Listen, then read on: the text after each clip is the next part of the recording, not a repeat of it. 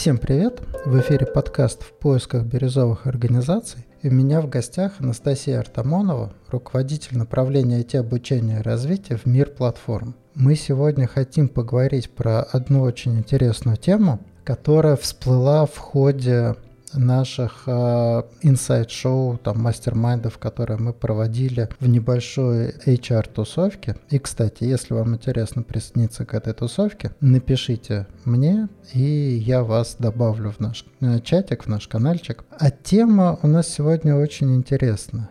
Это отношение к обучению. Что мы наблюдаем? Мы наблюдаем, что когда сотруднику покупают курсы, я это наблюдаю с другой стороны, как человек, который продает эти курсы, да, и потом сталкивается с тем, что нужно организовать обучение, нужно организовать процесс, я читаю отзывы, там, да, обсуждаю с людьми их проблемы, то есть я вижу это со стороны поставщика, HR видит это со стороны организатора внутреннего, да, ну а наши ученики самым непосредственным образом. Так вот, в чем трудность? Обучение купили, а время выделить забыли кажется, что покупка обучения это такая самодостаточная история, как в институте у нас говорили, я изучаю предмет диффузионным способом, отксерил лекции, на ночь положу под подушку. Вот примерно складывается ощущение, что вот э, воспринимается именно так. Если мы купили человеку курс, то он неким диффузионным способом проникнет ему в мозг самостоятельно, да, там отфильтруется там в каком-то проценте, и все человек будет знать. Но на самом деле купить курс это все равно, что купить дрель.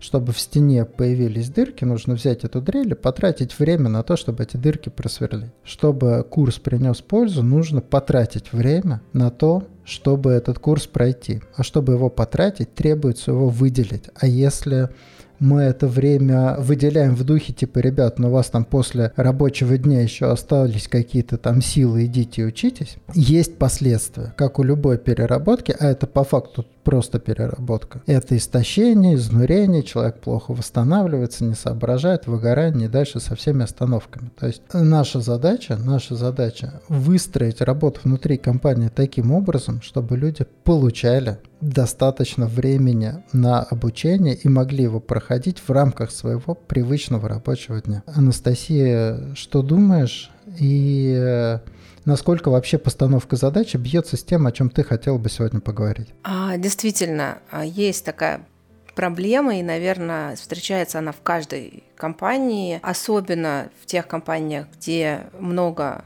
инженерной составляющей, в IT-компаниях, в финтех-компаниях, где обучение присутствует постоянно, где люди, если год полтора ничему не учатся новому, они сильно теряют квалификации, поэтому обучение это все время такая постоянная история, которая сопровождает людей и их рабочую реальность. И действительно, когда организация покупает курс, может возникнуть такая иллюзия, что ну и все, вот, да, как бы организация свою задачу перед сотрудником выполнила, и дальше должна произойти какая-то магия на стороне этого сотрудника, его мотивации, он должен где-то это время найти, как-то сам разгрести свои какие-то задачки и вот всунуть туда вот этот момент познавательный. Действительно, так происходит далеко не всегда, и даже когда человек собирается это сделать, искренне верит в то, что у него это получится, на деле вот ежедневный такой труд, он смазывает эту картинку, и что-то влетающее, горящее, оно начинает доминировать вот над этой большой, познавательной, важной задачкой. Поэтому действительно здесь э,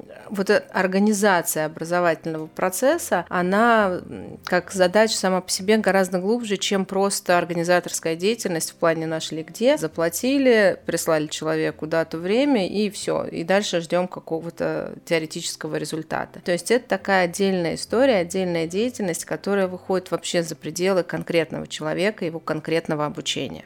У меня есть э, такая система, я много работал с детьми, ну, опять, э, как хобби, да, у меня самого, у меня уже взрослые дети, вот, с детьми, там, друзей, родственников, ну, достаточно много занимался, вот, к счастью, работа воспитателя в детском саду меня миновала, но я думаю, был бы неплохим воспитателем. И я в свое время сформулировал, нашел где-то, не сам придумал, но сформулировал и очень активно пользуюсь простой принцип. Если человек что-то не делает, то он или не знает, не умеет, не может или не хочет. Наша задача понять, что происходит и разбираться именно с этим. Если ребенок что-то не может сделать, какая разница, что мы его учим, и какая разница, что мы его поощряем, если он физически не может, да, все. И если мы посмотрим на наших руководителей, да, мы сейчас посмотрим на такого непосредственного руководителя нашего обучающегося, да, не на какой-то топ-менеджмент наверху, да, а на его вот непосредственное руководство, там, один-два этажа. Потому что я считаю, больше всего выделение времени на обучение зависит от них. Вряд ли там выше кто-то вникает в то, на что там конкретный сотрудник время тратит. Давай посмотрим вот э, с этой же позиции. Да, кстати, я считаю, что решать такие задачи самое важное встать на сторону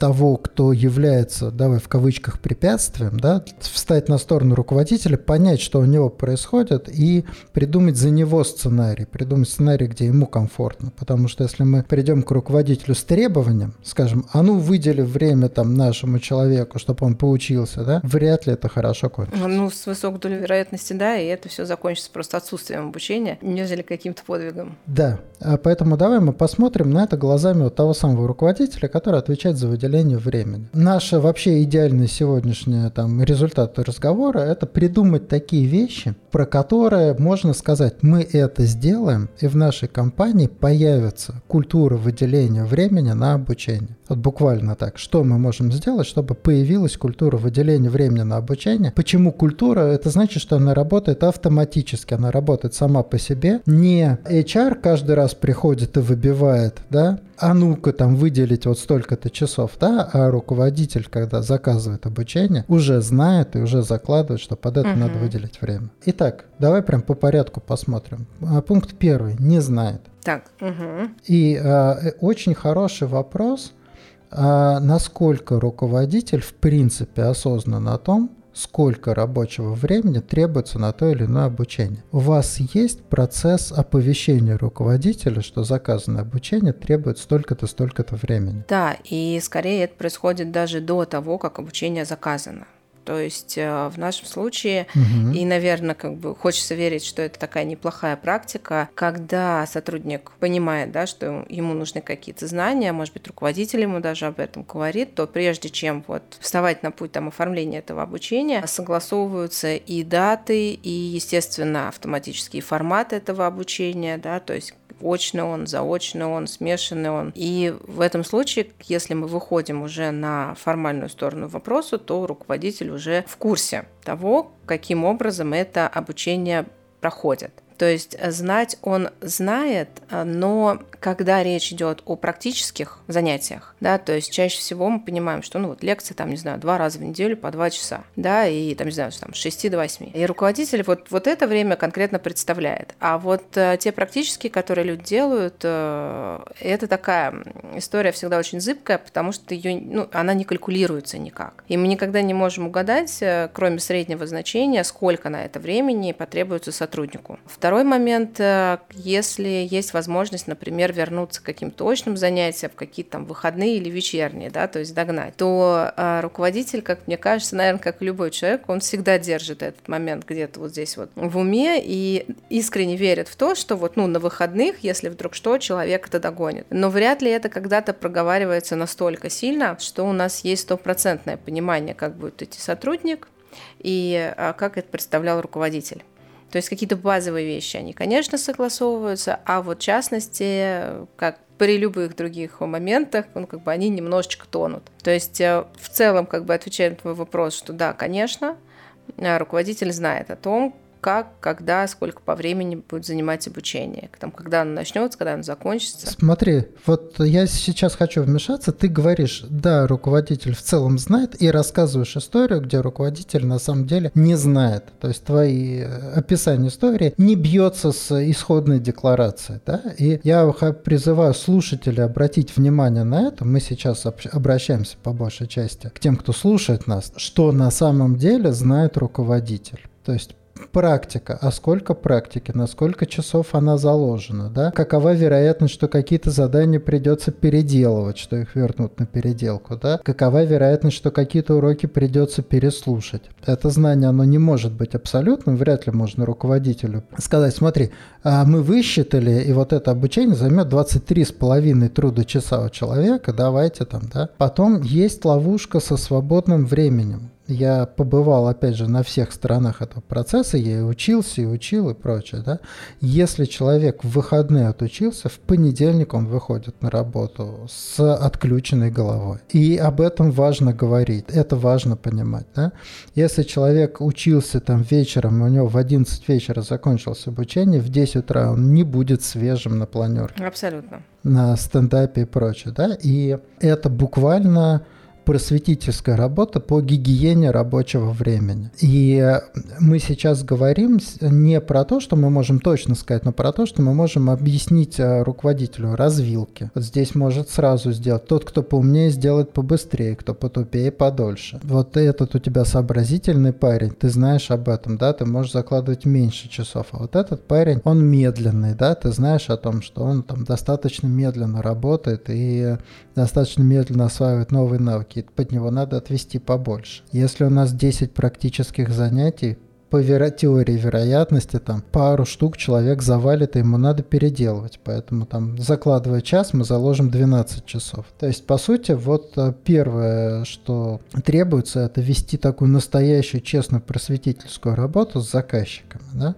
Если он этого не знает, ниоткуда не следует, что он приложит хоть какие-то усилия, чтобы выделить это время. Тим Лиду есть о чем подумать, да? Он не будет сам по себе исследовать этот вопрос. Ему осознанность по организации обучения не входит в его рабочие задачи. Поэтому да, даже будучи самостоятельно жертвой этой истории, да, мучаясь сам, он не может не сделать вывод о том, что мучаются его люди. Это не входит в его должностные обязанности и ниоткуда не следует, что у него есть талант и способность осознавать такие Абсолютно, вещи. и более того, а, вот как ты правильно сказал, даже промучившись э, самостоятельно во всей этой истории, у него может возникнуть вот этот эффект, что вот, ну, он же как-то справился, да, и автоматически вот этот эффект ореола, да, там, распространить на всех всех остальных. То есть вот совершить ту ошибку, что все остальные будут также совершать вот какие-то дополнительные над собой усилия, или как-то так они, у них, они смогут сорганизовать свое личное время для того, чтобы тоже это сделать. Но другой человек — это всегда другой человек. И даже обладая там мотивацией гораздо выше, чем вот руководитель, это могут быть абсолютно любые различные личные обстоятельства, которые там не позволят ему это делать. Поэтому здесь, э, да, то есть вот эта ошибка иногда как будто бы осознаваемая, иногда как будто бы и нет, ее нужно учитывать. И вот, как ты правильно сказал, что нужно руководителя просвещать, там возникает еще следующий момент, когда руководитель взаимодействует со своим сотрудником, и они обсуждают это, это обучение. Происходит такой разговор вот э, отличника с учительницей, да, когда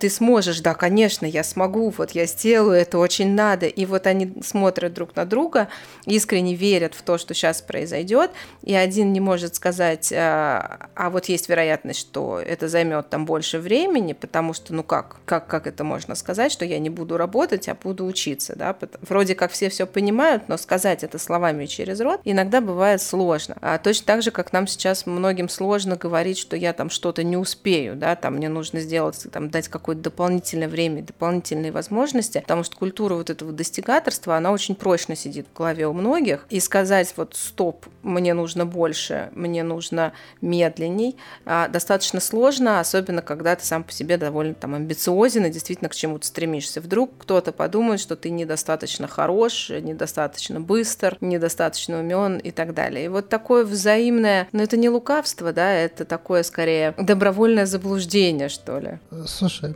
вот ты не знакома с трудами Ильяху Голдерта? А, нет, по А, Голдрат, да, конечно. Критическая да, цель. Да, да, да. Угу. Я не помню в какой книжке, но он исследовал э, тему дедлайнов, в частности в айтишке, да, и он указал, что худший сценарий, который на этапе планирования люди предлагают, является безудержно оптимистичным относительно того, что на самом деле происходит. То есть э, это не какая-то ошибка планирования вот такая вот ситуативная, это вот общий безудержный оптимизм. Более того, ты сегодня начала с того же самого оптимизма, сказала, наши ребята знают, как это устроено, да, оптимистично, да, и потом начала рассказывать Конечно. историю, в которой они ничего не я знают. Говорю, ну, я жертва той же самой культуры, абсолютно точно. Да, да, абсолютно. И, и я точно такой же, да, это человеческое. И единственное, что мы можем сделать, мы можем создать такой фреймворк, который это, это не дает этому проявиться, да. А именно, если мы возьмем, например, обучение, разделим на какие-то там конкретные вопросы, сколько практических задач задач, за сколько ты одну задачу сделаешь, какая вероятность, что тебе придется переделывать, да, сколько времени ты хотел бы обсуждать эти задачи с коллегами и прочее. Вдруг окажется, что на глазок казалось 5 часов, а мы уже насчитали там 20. И вот сама эта ошибка безудержного оптимизма, про нее тоже требуется просвещать людей. То есть здесь вот у нас получается такой большой важный кусок просвещения, который говорит о том, люди не планируют а, время на обучение в большой степени, потому что они не знают, сколько времени потребуется на самом деле, да, и как это выглядит, как этот процесс выглядит, на что это время уйдет. Не учитывают целые там э, расходные блоки, что когда-то надо, например, э, изучить фидбэк на твое домашнее задание, угу. да, ты его сделал, ты заложил час, тебе прислали фидбэк, и у тебя еще час уходит на то, чтобы этот фидбэк изучить, а правда это вообще не думаю. И сразу как инструмент, что может очень хорошо помочь в этой осознанности, это ретроспектива да. процесса ретроспектива и вот такая полноценная обратная связь от того, кто через, вот, проходил через какой-то конкретный курс. Смотри, если мы возьмем а, в нашу ретроспективу, включим не только удовлетворенность и там помогло ли прочее, а еще и вопросы по времени, да, скажем, а сколько времени на самом деле ушло, на что ушло много времени, что ты не успевал и так далее, и так далее. То есть блок из заготовленных там 5 10 там, вопросов про тайминги, то мы начнем немедленно накапливать знания о том, как выглядит работа со временем в процессе обучения. И тот же руководитель, послушав 5 таких ретроспектив, угу. обучится. Итак, у нас получается первый блок, первый ответ на сегодняшнюю там, нашу тему – это просвещение требуется, чтобы руководитель на самом деле знал, как и на что уходит время, чтобы это знание было отрефлексировано, структурировано, возможно, в виде там презентации чек-листов. Планируете время, вот вам там 10 пунктов, сколько времени на это, на это, на это, на это, сколько в сумме угу. и так далее. Да? То есть идти как можно дальше по пути осознавания того, на что уходит время. Да? да, и вот еще раз, да, может быть, не только руководителя, но и сотрудника да, то есть сотрудник здесь тоже должен понимать. Вот у нас есть практика, например, после там каждого курса рассылать, да, там анкеты обратной связи, чтобы следующие люди, которые там шли, они могли посмотреть на все это дело и как бы вот в, в эту историю хорошо включать, потому что каждый следующий он увидит, да, что да, там написано там 40 академических часов, а их не 40. И тогда он уже пойдет в эту историю, будем надеяться, чуть более осознанно и самостоятельно. И если вдруг это не прочитал руководитель, то как минимум сотрудник ему об этом скажет. Да, да, абсолютно. То есть э, вот эта просвещенческая задача, она выглядит совсем не так э, там просто и тривиально, как казалось нам в начале разговора нам сегодня. Теперь давай представим, что сама по себе эта задача решена, что у нас есть информация, которую мы можем донести до руководителя. Да? Следующее препятствие не умеет. И э, вот это не умеет, э, это вообще очень такая нетривиальная вещь.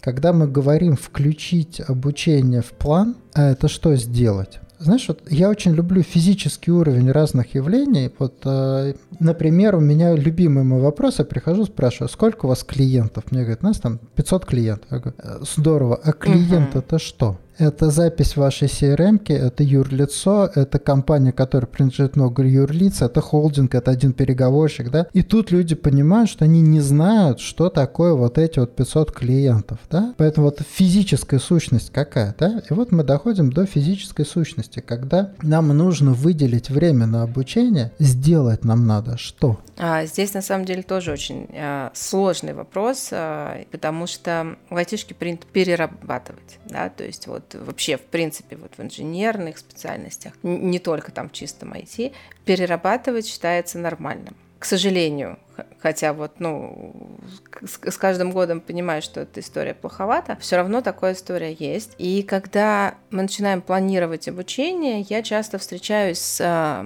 с такой вот техникой. Мы наслаиваем это обучение вот просто на рабочий процесс да, то есть, э, возможно, у нас там есть какая-то дата, к которой там, мы понимаем, что человек там точно должен знать тот, там, и уметь э, овладеть тем или иным навыком, иногда это там квартальное или месячное такой ориентир. И вот как бы в период до этого мы поверх всех рабочих задач наслаиваем это обучение. То есть мы просто по таймингу пытаемся понять, когда угу. оно должно пройти. Да, да, да. А, вряд ли в, в реальности там происходит понимание, что в этот момент человек должен немного немножечко меньше работать, а на самом деле заниматься этим. Потому что ну, работа, она считается такой основной, э, незыблемой константой во всем этом. Смотри, вот я ровно про это, да, что именно требуется сделать руководителю, то есть вот на уровне осознания угу. он уже понял, да, но это понимание должно вылиться в очень конкретные действия. Например, самая простая штука – поставить задачи в трекер. Окей, у тебя обучение, и ты в трекере ставишь, вот здесь у тебя такие-то встречи, здесь у тебя домашка, у тебя появилось, например, там 30 задач в таск-трекере, связанных с обучением. Да? Что надо сделать? Поставить в трекер. Если стоит в трекере, в трекере видно там рабочее время, видно, что задача сделана, не сделана, супер. Тогда это процесс сразу там, попадает в общий рабочий пайплайн. Да? Он стан, сразу становится очевидным. Окей, а что если невозможно поставить обучение в task tracker, да? Мне сразу приходит в голову, например, выделить какие-то свободные дни. Окей, у тебя там пятница, там вот этих недель, там четырех недель, это будет день на обучение, ты будешь там у тебя нет рабочих задач, ты в пятницу там занят обучением или еще как-то. Любой сценарий, любое действие, но очень конкретное действие. Вот а, когда ты придешь к руководителю, что ты ему скажешь? Смотри, надо выделить 30 часов на обучение, а теперь сделай при мне вот это. Вот что это? Примерно, да. То есть э, либо это вот вписывание, да, то есть выделение из рабочего времени. Если мы понимаем, что по каким-либо причинам обучение не проходит в рабочие, например, часы, да, то мы понимаем, что мы это время на самом деле вот отъедим либо там с завтрашнего утра, да, либо наоборот соберем его вместо какого-то такого рабочего времени. То есть в любом случае вот фактически, а, грубо говоря, надо сесть и прям чуть ли не с бумажкой, да, вот да, привести да. вот э, количество рабочих часов с учетом обучения и сохранить их. И иного общения нам как бы не дано, кроме как словами через рот. Вот эту математику нужно проговорить фактически втроем. Не, не проговорить, смотри, это э, не проговорить, это математика должна вылиться и зафиксироваться, в да, очень конкретные вещи. Действия. Изменения в календаре, изменения в таск-трекере, да? Если мы не дошли до вот этого физического уровня, когда в календаре открытом для руководителей, для сотрудника появились вот эти задачи и появились, например, заблокированное время на отдых, мы говорим, смотри, если человек занимается вечером там с 7 до 9, и мы эти два часа даем ему с утра подольше поспать, то у него с 10 до 12, например, да. стоит заблокированное время, да. отдых. Все. Вот теперь, мы, когда это стоит в календаре и это видят все, мы можем сказать, руководитель не только знает эту систему, но и умеет ей пользоваться. Понимаешь, да? Да, речь? да, безусловно. А, единственное, говорю, мы здесь, э, это такая идеальная ситуация да, а чаще всего она, ну, как бы она не, недостижима один в один, причем часть этой недостижимости она мнимая, то есть на самом деле там можно все это сорганизовать, а часть этой недостижимости она достаточно реальна. И здесь э, можно как это попасться в такую ловушку, что когда вот эта ясность будет наведена, количество на самом деле там обучения или чего-то, чего-то, оно снизится, потому что выяснится, что люди правда, ну, в них не влезает. И здесь нужно будет могут так вот внутренне через себя перешагнуть и понять, что да, оно не влезет. Но результат, который будет достигнут, он будет больше, он будет чище, он будет качественней. И вот этот психологический момент, опять-таки, да, после того, как руководитель посмотрел на всех своих сотрудников и увидел, что там в совокупности они у него в какой-то период времени там на 50% все выключены из рабочего процесса. С этим тоже нужно будет что-то делать, и к этому тоже нужно будет морально быть готовым и руководителю в первую очередь, потому что руководители грешат тем, что, ну ладно, потом, вот что их задачки, да, гораздо важнее, чем там задачки кого-то там, каких-то смежников. То есть здесь вот э, такая большая работа с руководителем должна быть проведена с тем, чтобы у него вот и психологический такой некий барьер, он преодолелся. Особенно, когда уже все распланировано, особенно, когда он уже все решил и даже, может быть, пообещал. Слушай, ты сейчас копнул очень интересную тему, давай мы ее обозначим. Угу. Это называется культура правды. То есть э, вот э, и нам иногда приятнее верить в то, что все будет хорошо, хотя уже если копнуть, очевидно, что хорошо не будет. Все, что ты говоришь, это о том, чтобы посмотреть, что происходит на самом деле, увидеть эту правду и э, в своих действиях, в выделении ресурсов, в закупке обучения и прочее, исходить не из какой-то абстрактной картины, да, а из э, того, что происходит на самом деле. Тема громадная, тема великолепная. Ни одного руководителя самообман еще не довел до хороших результатов.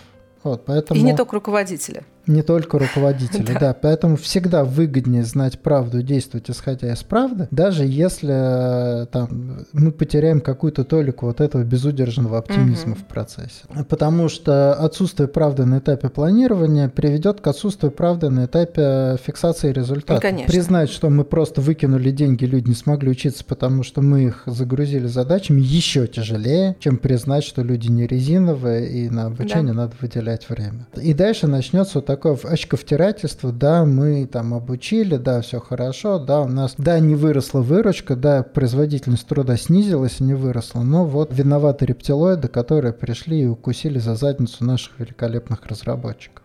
Да-да.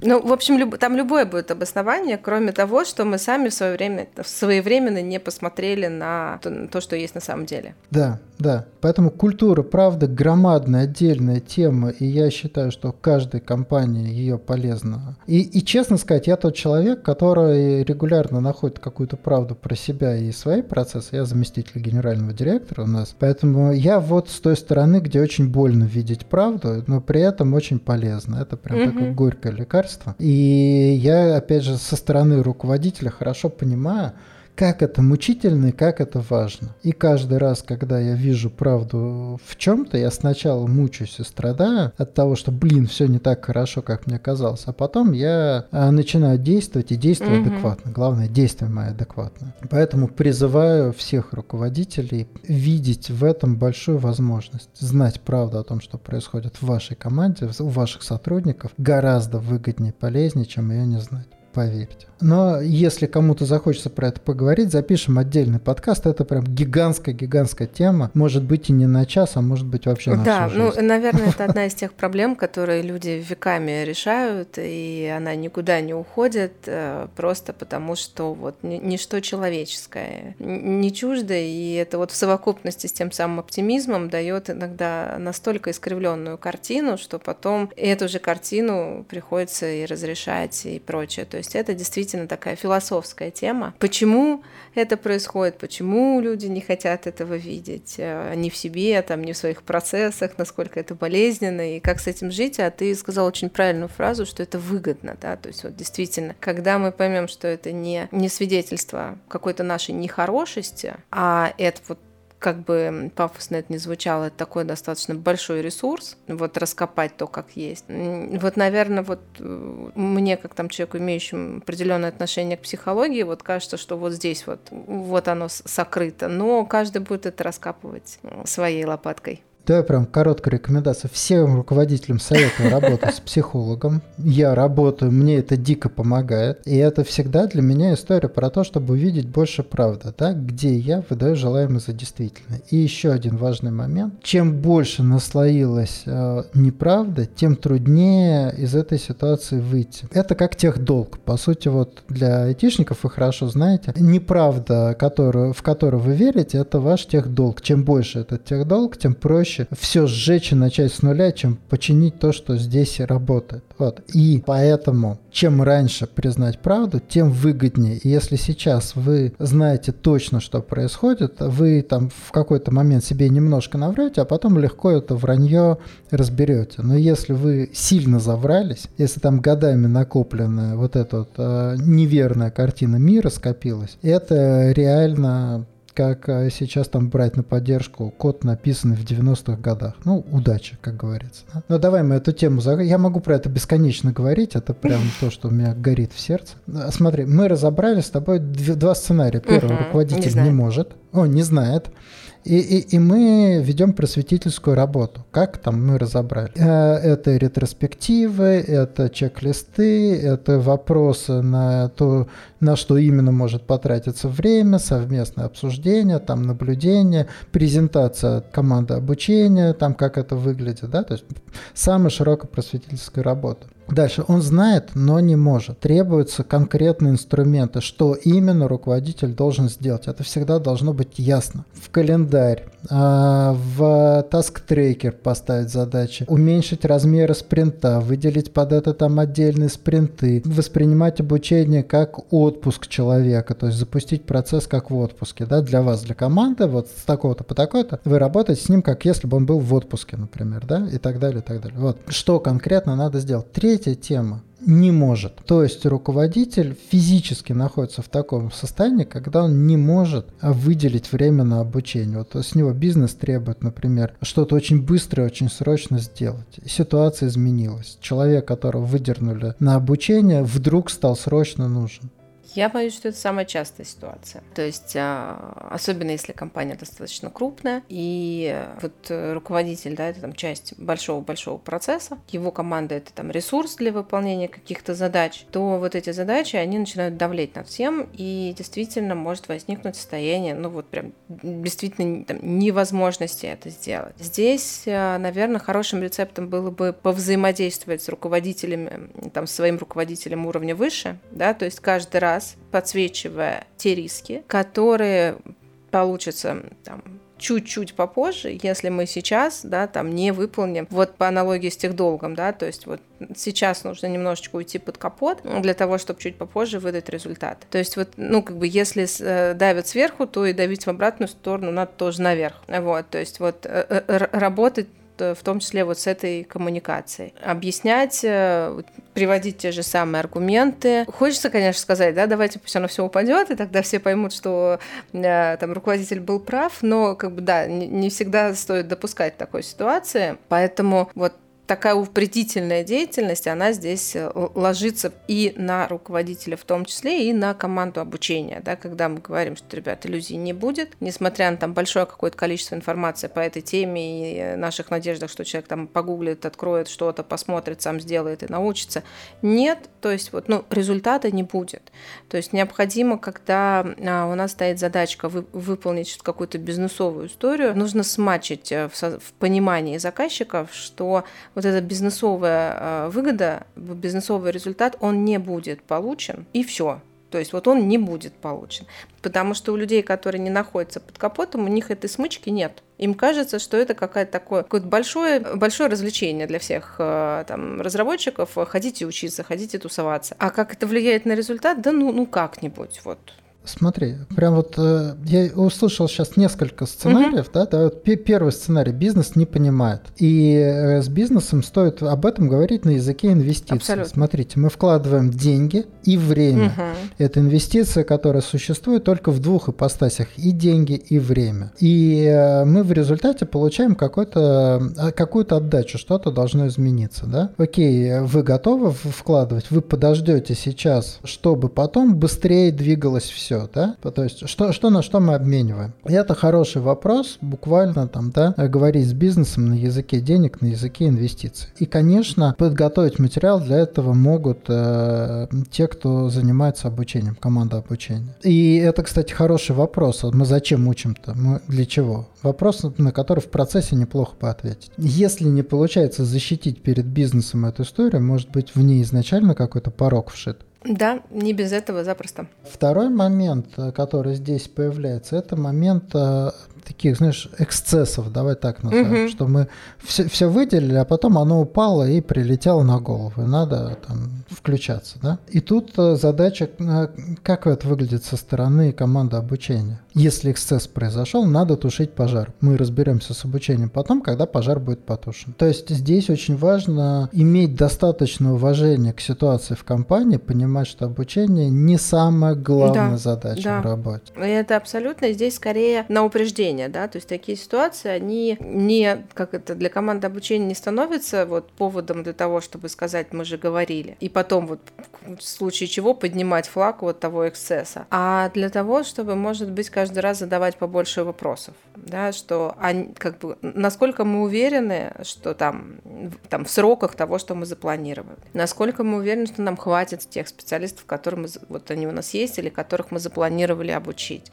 Я уже как-то упоминала, что вот, на мой взгляд, там команда обучения должна, пусть даже это не предусмотрено какими-то регламентами, но в принципе стараться быть в курсе, да, вот всех именно там процессов, даже, может быть, не только бизнесовыми, а именно техническими, как это проходит, как это на самом деле влияет, для того, чтобы людям, если что, вовремя об этом сказать. Второй момент, конечно, как бы если такие вещи происходят, то тут уже надо, ну, прям вот на уровне культуры, действительно, когда тимлит подтверждает какие-то планы и подтверждает какие-то сроки, было бы неплохо, если бы он действительно понимал, что у него вот есть эти ресурсы, которые обладают этими компетенциями, или вот он уже выделил, да, по, по тем шагам, по которым мы говорили, вот эти вот временные периоды для того, чтобы люди научились, а не когда мы говорим срок, и где-то там на подкорке понимаем, что нам нужно бы там троих-пятерых еще доучить к этому моменту. Вот здесь вот эту смычку, ее придется прокидывать и в сторону бизнеса, и в сторону, соответственно, руководителей, что когда ты планируешь бизнес-результат,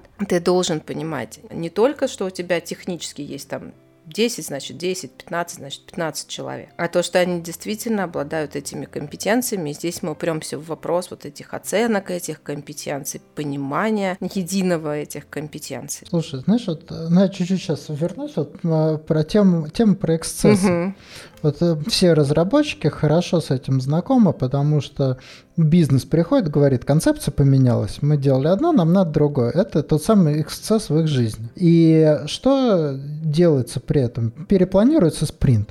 То есть, окей, мы там, у нас был запланирован спринт, концепция поменялась, мы перепланируемся. Если произошло что-то, что предыдущий план на обучение сделал невалидным, Угу. Что требуется? Перепланировать обучение. То есть буквально реакция на эксцесс. Окей, занимайтесь тушением пожара, а когда он будет потушен, мы сядем и перепланируем обучение. А мы разберемся с поставщиком, мы подготовим какой-то альтернативный план, занимайтесь, но потом мы перепланируемся. И вот это понимание цены вопроса, что это не просто мы отвлекли человека, а потом надо будет перепланироваться, в идеале приведет к тому, что когда действительно человек нужен, у руководителя будет понимание, как его выдернуть из обучения. Но если он не особо-то и нужен, то чтобы не заниматься вот этим перепланированием, он сказал, окей, там, ты учись, потом разберемся. Это такой естественный там регулятор. И э, мне кажется, что это как культура, окей, ребят, да, мы выдергиваем людей из обучения, да, все в порядке, но потом мы перепланируем. Угу.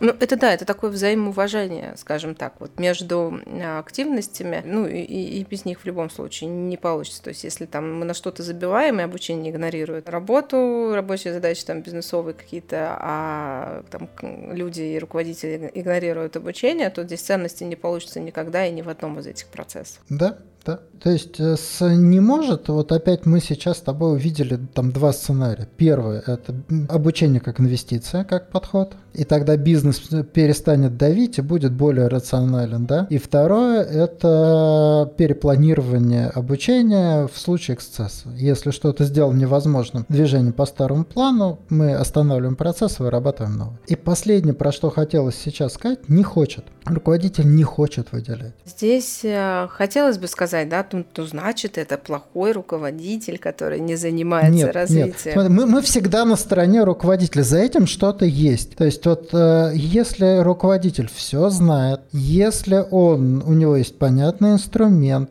если он может э, защитить это перед бизнесом, у него это есть инструмент, и он все равно не делает, вот в этот момент, да, мы знаем, что он не хочет этого делать. Он не хочет этого делать. И э, это не хочет, самое интересное, к этому надо уделить максимум внимания. Почему он не хочет?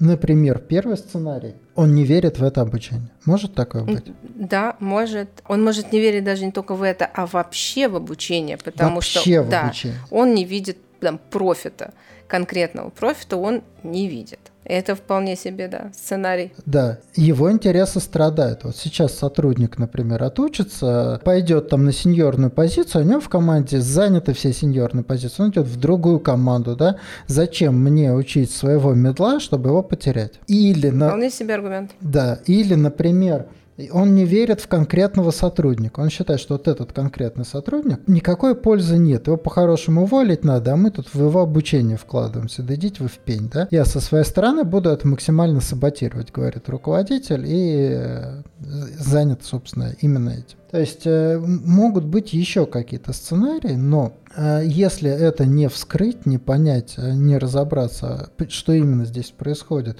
и не предложить какой-то разумный способ разрешить этот конфликт, по сути это конфликт. Абсолютно, вот, да. То счастья не будет. Руководитель, который не хочет, имеет все возможности саботировать обучение и обязательно это Да. сделает. Да. Есть еще такой момент, когда обучение начинают воспринимать как поощрение, и тогда как бы наступает еще одна грань вот этого противоречия, что а, мы человека не отправляем там куда-то, потому что его не время поощрять. Да, то есть он должен это каким-то образом, особенным образом заслужить. Поэтому вот э, мы начинаем играть вообще абсолютно в другой плоскости. И здесь вот тоже важно, вот есть ли понимание, действительно, там не только номинальное, но и вот действительно в головах, какой эффект, да, то есть что такое обучение вот конкретно в этой компании, там, конкретно для этих людей. Это может быть поощрением. Да, чисто теоретически это может быть и поощрением, и мотивацией, а иногда это просто гигиеническая необходимость. И вот э, должен быть подсвечен вот весь спектр и все риски от той или иной позиции в отношении даже иногда того или иного человека. То есть вот, вот этот момент, наверное, с не хочет, он, он всегда самый тяжелый, действительно, потому что все остальное как будто бы решается вот либо инструментально, а вот с не хочет, там много личного. Везде здесь много личного, и все это может упереться в не хочет. И по большому счету это просто там очень такой момент, что предстоит работать с руководителем из позиции психолога. То есть вот как ты не строй, не обязательно это декларировать, говорить, я пришел к тебе как психолог, да, но вопрос именно психологический, а что здесь? Я вот замечаю это там, да, то есть, и более того, такой психолог, как это сказать, скрытый, да, который свою вот попытку разобраться в психологическом ну, там, моменте, он не афиширует, это такая ювелирная достаточно работа. Да, и здесь возникает тоже коллизия, да, там люди, занимающиеся там HR, обучением, это другая профессия, да, то есть психолог это отдельная профессия, а это как бы своя история. И то, насколько эти вещи пересекаются, вот, ну, если не не погружаться в психологию, да, там вот именно как в науку, кажется, что это, ну, это такое классное, популярное, местами легенькое знание, хотя на самом деле это не так. И вот эта грань, как мы это делаем, она тоже может быть очень тонкой. То есть заигрываться, наверное, в такую вот э, в психологию тоже опасно. То есть вот с одной стороны, да, там очень хочется сказать, что да, ребят, давайте, вот, ну, как бы, там огромный пласт информации, да, когда у тебя есть этот инструментарий, ты действительно можешь лучше, больше, качественнее и бережнее по отношению к людям. Но как будто бы мы не можем обязать людей как это работать одновременно на двух работах. И вот где эта тонкая грань, это, мне кажется, тоже такая отдельная большая тема. Потому что сейчас же, да, HR должен быть психологом, руководитель должен быть психологом.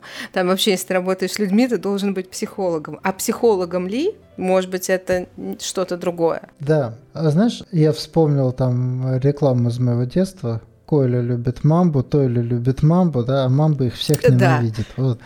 А, тут смотри, какая штука. Я не считаю, что э, там, каждый чар должен быть психологом. Я не считаю, что каждый руководитель должен быть психологом. Да? Э, я думаю, что это невозможно для начала. Но перед э, командой обучения встает вопрос психологии. Очевидно, что э, после того, как мы сняли вот предыдущие этапы, человек знает, умеет, может последнем препятствии хочет. Да? Скажем, предыдущие этапы, они решат процентов 70 ситуаций, 30 останется на не хочет. Это мое такое вот чисто потолочное мнение, может быть там какие-то и другие проценты. Но плюс-минус вот в эту сторону. И без этого хорошо, но с этим станет еще лучше. Возникает, в общем, очень простой вопрос. А в вашей команде кто эту роль выполняет? У вас кто психолог? Это может быть корпоративный психолог как штатная единица. Это может быть талантливый HR, которого высаживают э, вот в эту ситуацию. Говорят, смотри, вот мы все сделали, а по-прежнему ничего не работает, да, поговори там. И, вот есть такой психолог там, да, который конкретно внутренний, да, в этой команде работает с такими ситуациями. Это может быть там какая-то общая подготовка там среднего уровня, да, на уровне, смотрите, вот эти, эти, эти вещи надо прояснить, да. Угу. Тут нету какого-то rocket science, нету Абсолютно. большой психологии. Мы перечислили очень простые вещи. Товарищ, а что боишься, да? А вот что ты про этого человека думаешь? То есть достаточно иметь заготовку из трех десятков вопросов, из которых выбрать пять подходящих там, к ситуации и задать их и послушать ответ. Да? Э, да, иногда это может быть руководитель этого человека, который не хочет, да, да там, может быть... Да, вот... кстати, да. Кстати, да, иногда то тот знает, э, в чем проблема его подчиненного, да, и вот у него и так под ним кресло шатается, да, он об этом переживает, а вы тут еще и его команду дербаните, да, например. То есть все равно это знаешь как, это такая менеджментская психология. И вот здесь иметь такую компетенцию в команде обучения, если хочется эту культуру внедрять, очевидно, там потребует. Не обязательно, повторюсь, совершенно не обязательно всем. Я бы даже сказал, вряд ли есть смысл. В некотором вредно, да. как бы некоторым вредно это делать, потому что начинается заигрывание. Но действительно, там в психологии есть управленческие блоки, так, так называемая там организационная психология. Она не такая глубокая в плане вот захода на чужую, на территорию там чужой личности, да, там вот мы не играем вот в эти психоаналитические кушетки, но мы понимаем, как это работает, вот как человек, как само по себе существо начинает работать именно в рабочем коллективе, вот в организации,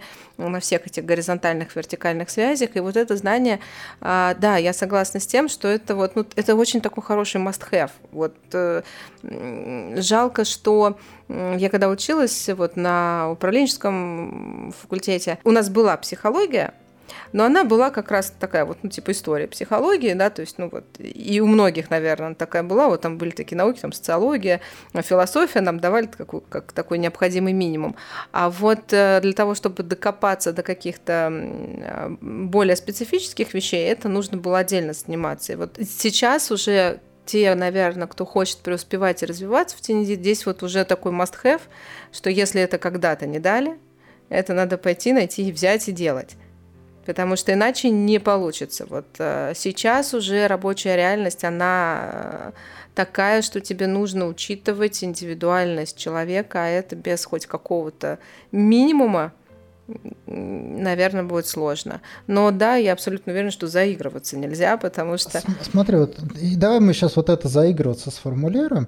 Здесь есть, э, я вижу две опасности. Первая опасность – это попытка работать с э, мотивацией, с этим нежеланием до того, как мы сняли предыдущие пункты. Да, то есть, о, а мы сразу полезем в психологию, а эта психология упрется в невозможность или еще во что-то, да, и вот наш э, копатель, он просто убьется об этом. Можно работать с психологией только исключительно после того, как мы сняли предыдущие пункты. Человек знает, мы сформировали его знания, человек умеет, у нас есть конкретный инструмент, он может, мы сняли те препятствия, которые мешали ему выделить это время, но он этого не делает. Вот теперь и только теперь мы лезем в психологию. Это самая частая ошибка. Вот если у тебя в руках молоток, любая задача выглядит как гвоздь. Привыкаешь работать с психологией и сразу типа, ой, а здесь что-то про отношения человека. Да нет, он просто физически не может, ему там не, не снижают планы руководства, да, а вы ему в мозги лезете. Ну, не надо так, пожалуйста. Вот.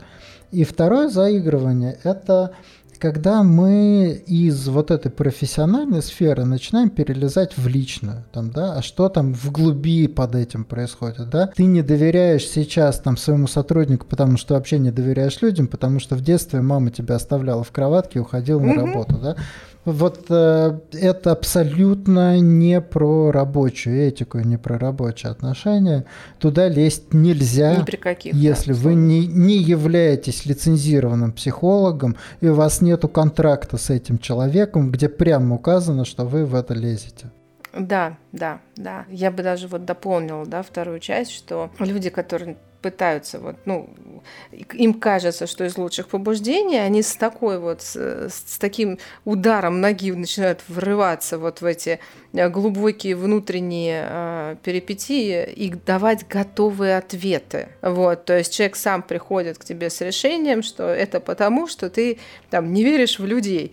Э, и все. И, и этим самым рушатся вот именно рабочие отношения. Поэтому здесь действительно тактичность должна быть на каком-то космическом уровне. Смотри, я прямо сейчас как конкретную рекомендацию дам. Вскрывая психологическую проблему, мы предлагаем не психологическое решение. То есть, если мы начинаем предлагать психологическое решение, мы забираемся туда, куда нас не звали. Повторюсь, только заключив контракт с человеком, мы имеем право лезть, давать ему какие-то психологические рекомендации. Но как выглядит не психологическая рекомендация здесь? Человек не хочет, потому что он не верит в обучение. Да? Статистика. Если мы просто ему там, например, покажем статистику, покажем отзывы других людей, мы не лезем в его психологию, мы даем ему факты. Или, например, прямое указание руководителю. Руководитель говорит, под мою ответственность, ты не веришь, но сделай, пожалуйста, потому что я тебя прошу. Он не верит в конкретного сотрудника. Мы предлагаем систему контроля, говорим, давай мы введем, например, еженедельное демо, мы будем его просить каждую неделю отчитываться, что он за неделю узнал, чтобы ты наблюдал этот процесс, и мы с тобой, может, он действительно раздолбай, его надо не учить, а увольнять. Но мы вот предлагаем тебе такой процесс, в котором проблема недоверия, она исчезает, потому что процесс ее снимает. Ты не веришь в конкретный курс, да, давай проведем встречу знакомства со спикером, чтобы ты понял, там разбирается он или нет. И так далее, и так далее. То есть не психологическое решение, психологическая ситуация. Это приемлемо, корректно и достаточно. Если требуется что-то большее, не ваше дело. Да, абсолютно и останется, условно говоря, 5% ситуаций, где действительно какая-то глубокая проблема, не имеющая решения, бог с ним, давайте 95% решим нашими инструментами, 5% просто спишем э, в отходы, условно говоря. Ну, не, не, не получилось не наше дело. Этого будет более чем достаточно. Да, я соглашусь, что говорю, здесь э, статистика вот и фактура, да, она иногда вот работает лучше, чем заходы куда-то глубоко. Более того, того, эта статистика, эта фактура, она поможет решить и некоторые предыдущие да, там, моменты, где вот, например, вот с тем же избыточным оптимизмом, да, когда мы сейчас 100 человек загоним, они у нас потом поднимут флаг, мы говорим, подожди, мы 10 человек загнали, дошли только 3, да, да, давай сразу понимать, что 100 не дойдут. Вот э, при всей такой человечности да, нашей работы это все-таки всегда аналитика, это все-таки всегда фактура, ее тоже надо вести. Конечно. И я вот напоследок хочу сказать, если все это на уровне руководства там прорабатывать, это будет э, и э, климат в компании формировать. То есть будет понимание, что это рабочая задача, под нее выделено время. Не надо человека в это время дергать, или там в календаре у него это время оно заблокировано, он выключил в это время мессенджеры и прочее. Да? Это хороший бэкграунд для кучи каких-то мелких тактических решений, которые потом будут на конкретные там вопросы отвечать. И наоборот, без вот такого хорошего основания сложно внедрить какое-то мелкое правило, чтобы его соблюдали. Да, и я бы даже сказала, что очень важно вот построить такой сквозной процесс, да, то есть вот мы уже говорили, что действительно, ну там с бизнесом надо говорить на языке инвестиции, прибыли, да, то есть времени, денег. Сам процесс, который существует, касающийся обучения, он должен на каждом этапе, вот, ну, скажем так, вот выдаваться и приводить к конечному продукту. Если вот этой сплошной истории нет, то каждое вот отдельное подразделение в силу своей специфики будет видеть этот процесс с разных сторон и может создаться ощущение, что это вообще разные очень вещи. А ну вот есть у меня такое убеждение, что любая организация, она по сути дела зарабатывает деньги на компетенциях и навыках, которые есть ее сотрудникам, да, и платит чаще всего тоже за это немалые деньги. И когда вот на уровне процессном будет выстроена прозрачная история, как вот обучение какой-нибудь вот какому-нибудь питону, там, Java или еще какой-то более сложной технической истории приводит в конце там к способности системы выдерживать такие-то вещи и быть разработанной в такие-то сроки. Вот тогда все эти э, моменты и с э, пониманием, и сопротивлением, и с оценкой, более, и желанием более качественно подходить к этой оценке, оно будет как бы естественно, потому что каждый кто стоит в этом процессе, в том числе команда обучения, у них будет прямое отношение и ответственность за конечный результат, то есть продукт компании. Угу. Это еще одна такая очень большая тема для разговора. Давай мы ее обозначим. В принципе, бизнес существует э, в неком многообразии сценариев. Я могу пойти на рынок и найти готового специалиста. Это стоит денег, как сами поиски, время на эти поиски и э, зарплата этого человека. Да? Чем он более компетентен, тем больше денег он попросит на старте. Я могу обучить человека. Это деньги на обучение, это время на обучение, это изменение, опять-таки, его зарплаты и прочее. Я могу дать человеку обучиться самому, там, продвигать тех, кто учится сам и так далее, и так далее. То есть у меня много сценариев, и вопрос банального сравнения. Какой сценарий мне больше подходит? Какой дешевле, какой быстрее? Какие у меня вообще критерии оптимизации. И, конечно, обучение – это инструмент, которым компания создает, э, самое главное, там, свой продукт, свою позицию на рынке. Если есть непонимание, как обучение на это влияет, ну, неплохо бы здесь понимание это собрать. Абсолютно. И может быть, что на этапе вот этого построения, вот этого понимания обнаружится вещи, которые, э, относительно которых было вот это добровольное э, заблуждение и вот этот самый оптимизм. Потому что, конечно, когда обучение занимается, им кажется, что ну вот ну все обучение, это все важно, это вот надо так, надо там регулярно забивать эти сваи.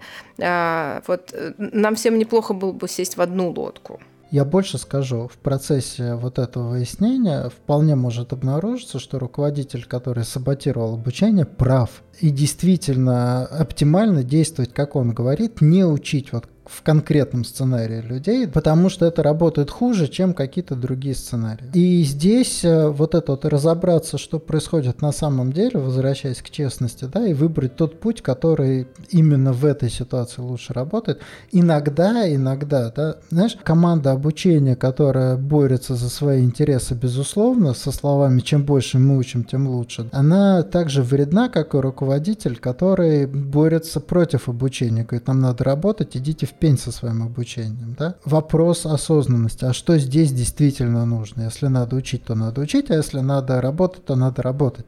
Если надо увольнять, то надо увольнять, а если надо повышать компетенцию, надо повышать компетенцию. Ну что здесь на самом деле требуется? И мы очень сильно здесь так обозначаем, залезаем в зону менеджмента, мы об этом сегодня говорить не будем. У нас уже, в принципе, вышло время. Мне кажется, мы так плотно с тобой поговорили. И э, у меня мой любимый вопрос под занавес. С чем ты уходишь с этой встречи? Я ухожу с этой встречи с... Сейчас конец года.